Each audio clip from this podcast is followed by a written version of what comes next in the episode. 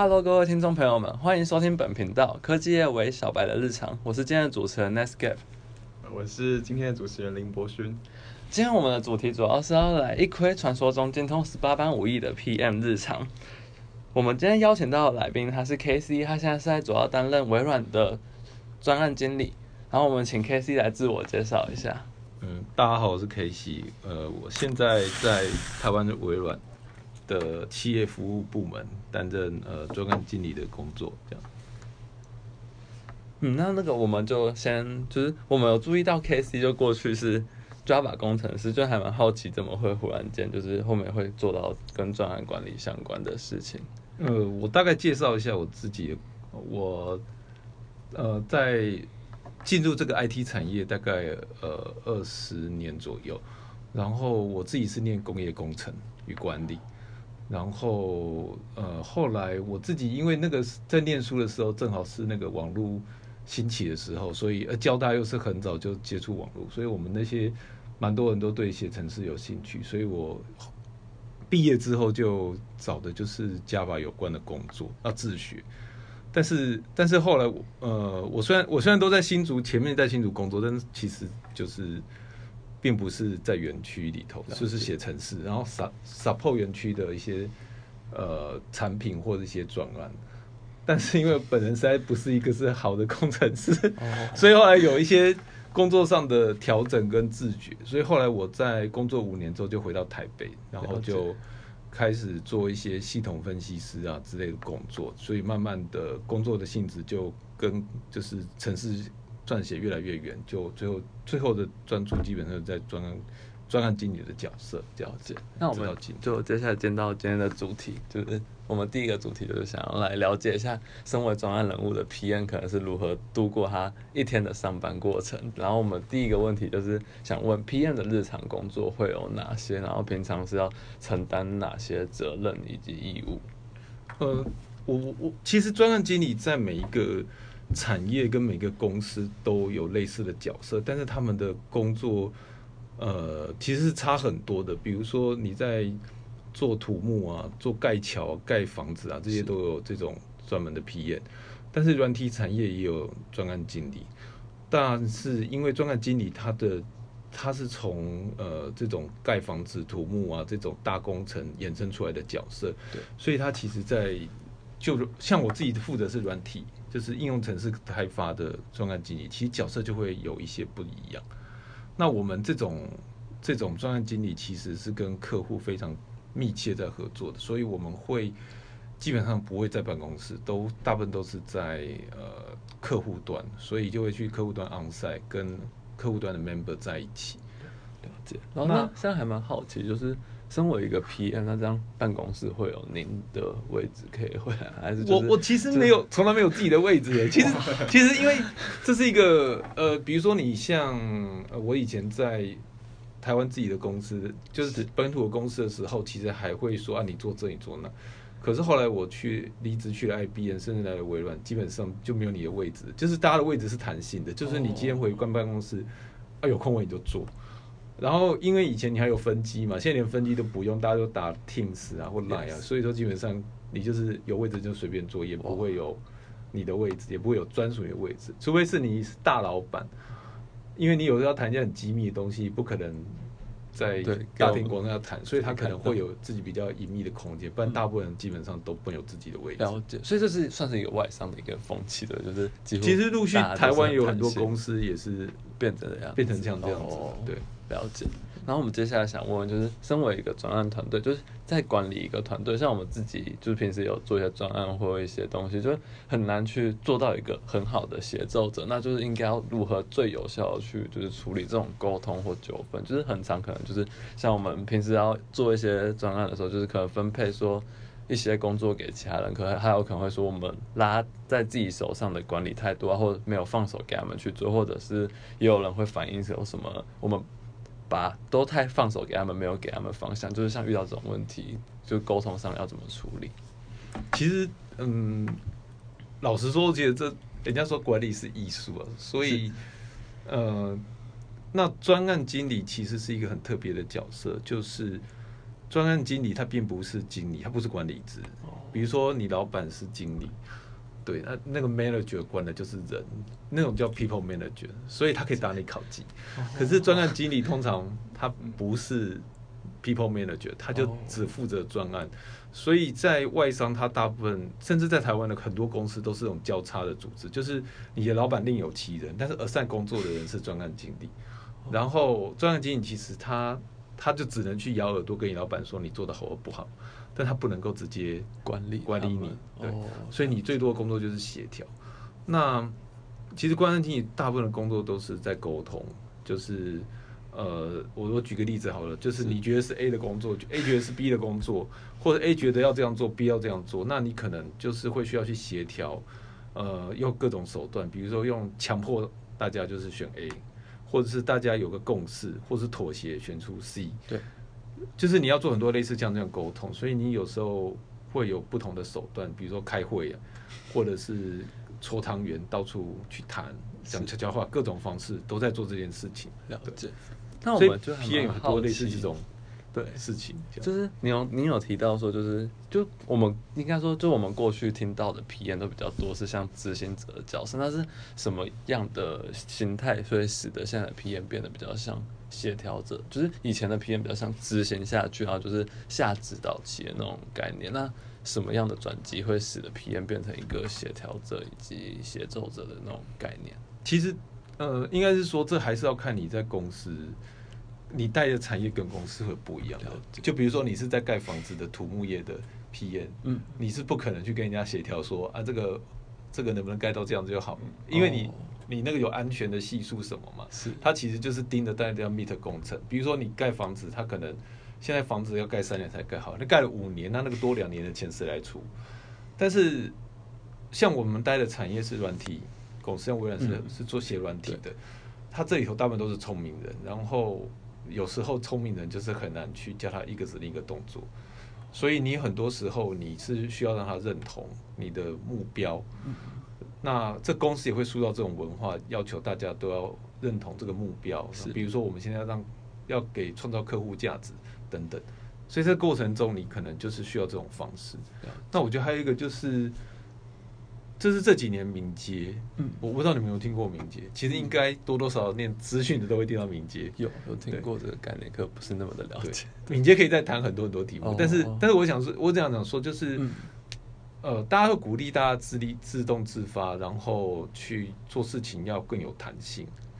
那在这个过程中你，你因为敏捷会鼓励大家自知嘛，是就是我我们自己大家自己协调工作，不要让人家来鞭打来催。哦所以慢慢你你 P N 的角色其实就会开始就是调整，因为你对聪明人用打骂没有用的，你要让他认同，所以你会想你会需要去在在呃，比如说在比较高层的价值端或者是核心理念上跟他有一个同步，然后慢慢的去协调，让他大家整个团队往同一个方向走。所以大概上大致上是说，你的角色就会慢慢从 manager 的角色，就是 project manager 管人的角色，变成协调者，甚至会变成教练。这就是就是因应整个产业的变化做的调整。了解。然后我们再来问第三个问题，就是那您认为就是身为一个专案就是专案经理，那他的核心理念与价值，就是在管理一个专案的时候，就是他必须掌握哪些原则，也就是你不能偏掉这种原则，然后可能会做出一些不符合就是这个职位需要有的事情之类的。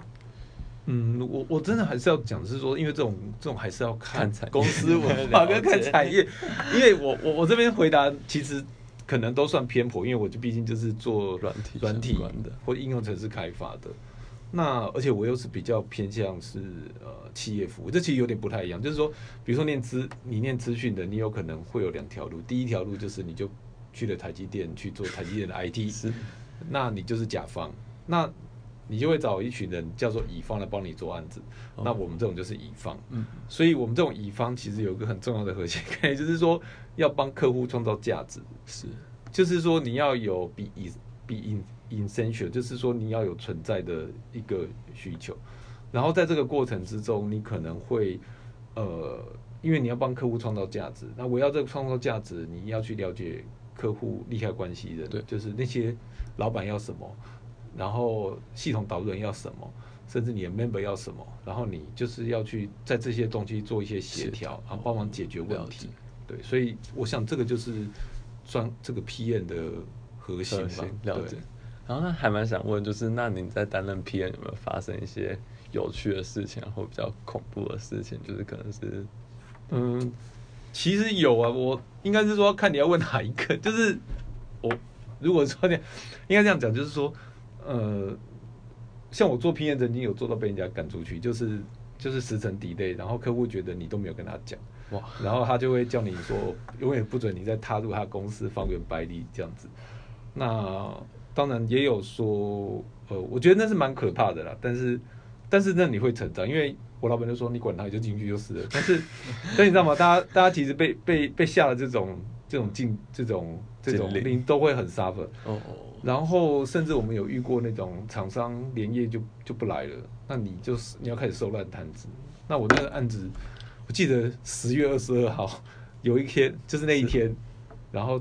亚康，然后我那一天开始没有一天四点前回家的。那时候我在内湖做案子，我家住新店，嗯，所以我每天就做到四点，然后再跟同事坐车回去，然后这样一直持续从十月二十号，然后到跨年可以在九点前回家，然后再哇，在农历年前终于可以正常上下班，其实也是蛮恐怖的嗯。然后像我现在这个案子，也有一个案子做了四五年，也是做到，也是一个很可怕的案子。但是你知道吗？这这案子的过程就是会提供你成长的养分。嗯，对，有的很很可怕的事情，你现在想都觉得还好。对，那其实正常人很多人都会说，就是很爆肝的这种工作，只会有什么工程师啊或打 call 那种人才会做。其实其实 PM 或者是这种专案经理很很常会遇到这种。看你要对爆肝的定义跟不一样，我觉得。哦，呃，因为因为应该应该这样讲说，如果你是一个专案，你只有五个人啊，PM 是一个人，然后其他都是工程师，那其实你如果你会写程式，诶，大家一起做，你就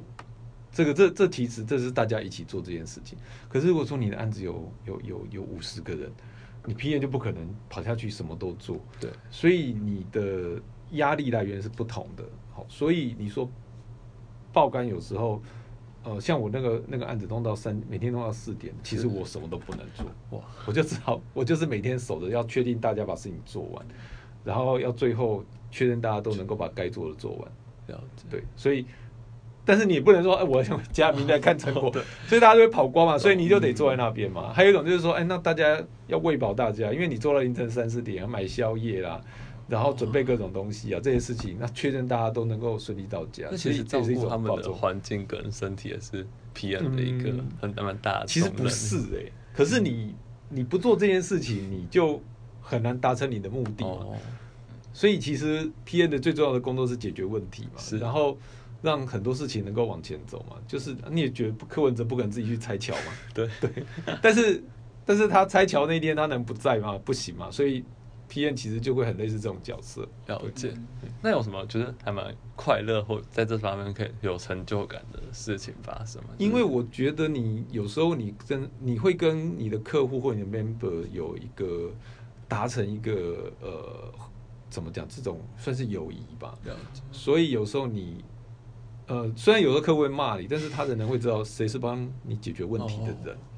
对，而且其实在这个过程中，你你会成长，呃，有点不太一样，就是说你。你当然也不会知道你现在成长了，可是你过了十年，你会知道说你其实有过了一个坎。哦，比如说你以前你是不敢去跟这些总经理讲话的，可是你过了十年之后，你的谈吐你就可以去跟那些人交流，那你慢慢的你的 view 你也会提升，这个会有点不太一样。对就是格局会放高对。就是呃，当然也不是说工程师不好，我觉得工程师他的角色跟 PM 的角色会往完全不同的方向去走。当然也有奇葩，他可能又做工程师，或者又做 PM。对像伊隆马斯克就是什么都能做嘛。是，对，但是但是人不是每个人都是钢铁人，对，所以你可能就只能做一块，那你可能做另外一块啊，你就是把你那块经营好。对，那想问，就是以境外商公司为例，就是像外商这种科技的公司，如果想成为 PM，是不是首要条件是可能要先是在这里面当一个工程师，然后慢慢的这样做上？因为好像听很多人都说，就是要成为这种像。那种 PM 这种比较，就是我们对我们学生来说比较梦想的职业，就是要先有一定的这种城市相关的。这命题对吗？你确定学生都想做工程师吗？不是，就我觉得学生不是像我们都不是像我们都很学生都不想做 PM 吗？会吗？那你你应该是说，呃，应该是这样讲哦。你你比如说你要做这个产业，做比如说做软体工程师啊，你你其实你现在就可以来做 PM 了，但是但是你叫得动。工程师哦，就是工程师，其实他们工程师这种生物就是这样，就是说，他其实他他是一个很特别的的，就是就是说，你要去叫他做事，不是说你的资历比他高，你可以叫他做事。其实这这个就是 P N 遇到困难，因为你不是他老板，你也没他懂。可是有时候说真的，工程师会骗你，他也不是真的要骗你，只是他不想，他觉得不想做这件事情。那你你要能够判断说。这件事是对是错，你要能够做做一些判断。那你在这过程，你要如何去累积你这个能做这个判断的能力？你只能在这个产业待过。是，比如说你曾经在这个写过五，像我写过五年的城市，写的好坏是一城市是一件事。但是有人跟我讲说这很难，我就说我以前也写过啊，我告诉你这怎么写。哇，那当然他会说你这个是二十年前写吧？我说，但是但是我我我就说这个可以讨论，但是。就是这是一个怎么讲？可行的，呃，就是你知道发生什么事情，但是有的人如果你都没有经过，他说这就是这样，那你摸摸鼻就回去了。可是客户可能把你电爆，然后把你电爆。对，因为客他的客户 就你因为你知道我们的客户像台积电，就是你可以很多种不同客户，有那种很软烂的客户，对，会会被告不能讲。他也有那种很强的客户，那像台积电是很强的客户，台积电。他的客户甚至比你还要强，他们又聪明又努力又有钱，所以你去做他的案子，你就压力会很大，皮就要绷紧点。因为你跟他说这不能做，他说我没有，我告诉你我做过，昨天我做过了就可以，你骗我，那你当下就会很难下台。是，那他有时候狠一点，他就说我要还人。对，那那有时候工程师自己不沟通啊，你自己去你 P N 去沟通，你就会立刻被打枪。所以你要能够知道说到底发生什么事情，因为你怎么死都不知道。对，对。好，那我们就进到下一部分。那这一部分就是我来跟 K C 来请教，就是作为这个 P M 的前辈，就是很有很很有经验的这个前辈，可以给我们大学生一的一些建议。那首先就是像我们刚刚有听到，就是作为一个 P M，可能需要像是呃跟客户去协商嘛，或者是跟团队的沟通或者是一些时程的安排。那除了这些以外，你还有觉得哪些软实力是重要的吗？或者是一些硬实力给的建议？呃，其实跟刚才问的题目也都带我讲到了。我觉得硬实力的部分的话，就是比如说你在那个产业对那个产业了解，比如说做半导体业，你要懂半导体制成；你做软体，你要懂软体开发；然后你做医药产业，懂医疗。我觉得这是硬的部分。然后你要做软体开发，你不可能都不会用，不知道什么是 GIT。不知道什么是这个 JavaScript，你分不出 Java 跟 JavaScript 的差别。这个题目其实很多 P M 分不出来，这是硬实力。可是软实力就是沟通嘛。那沟通其实就是层面很广嘛。那呃，我我举个例子好了，你就是有的大家都有做 team work，就有的没呃就 就特别懒，那怎么办呢？那对对，你又没不能叫他妈妈来管他嘛，对吗？那那可能 P N 有 P N。P N 可能就说，那我每天在 review，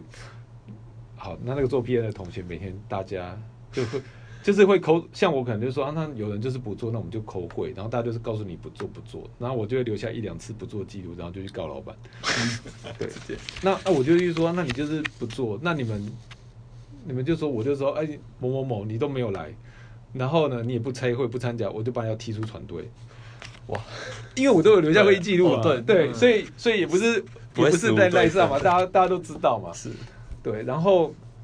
因为很多沟通这种事情，然后有甚至有时候你呃，我觉得几个不一样。第一个就是你能够讲出你要的东西，这种直端的沟通。可是慢慢你就遇到一些你的客户就不能够讲的很直接，所以你要能看脸色，那就是闻政治风向嘛，对吗？其实这是一个很重要课题，就是老板在生气的，可是你这时候。你就不要提油救火对吗？比如说，就是像王力宏嘛，可能就搞不清楚，对吧？就这个气氛已经不对了嘛，对吧？他他们全家人就一一个人接着一个人提油救火，那嗯那其实不能解决问题嘛，所以所以可能那 PM 在这遇到这种题目，那可能他就会说，那我我就静观其变。那人家问你说啊，到底你你前妻怎么了？你可能心里有很多想法，可是你这个时候你就会说，我们已经进入这个离婚程序了，然后让法院来仲裁。然后我现在什么都不要讲，不要伤害他。可是心里有很多想法，但是你私底下你就要赶快去说，哎，你不要再讲了啊，你到底要什么啊？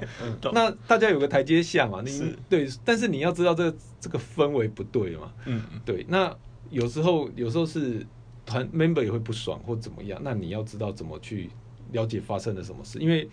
在团队里头很多事情就不是对错的问题，是有时候 emoji 不好或是什么东西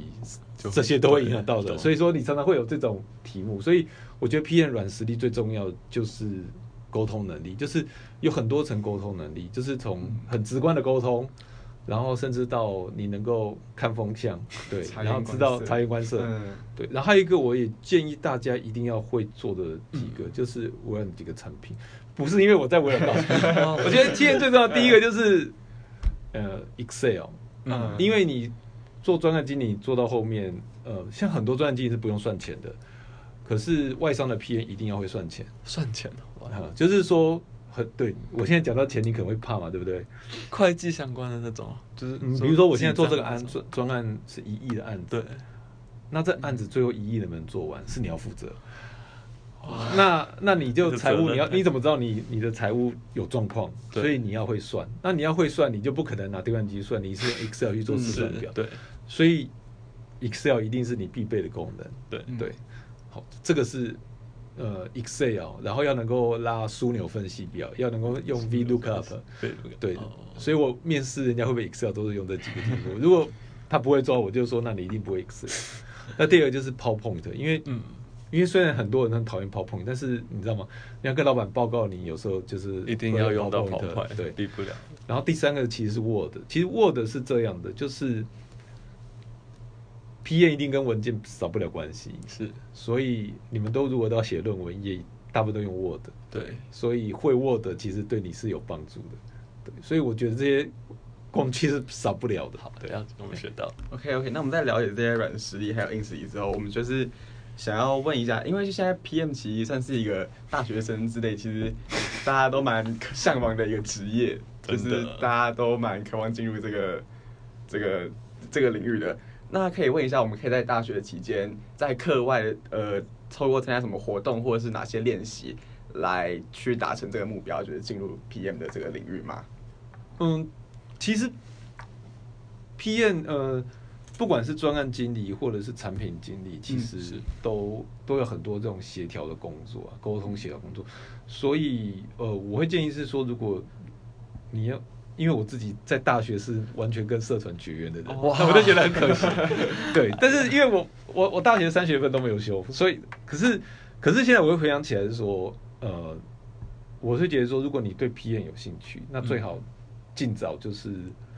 呃，因为 PM 是一个很社会化的对，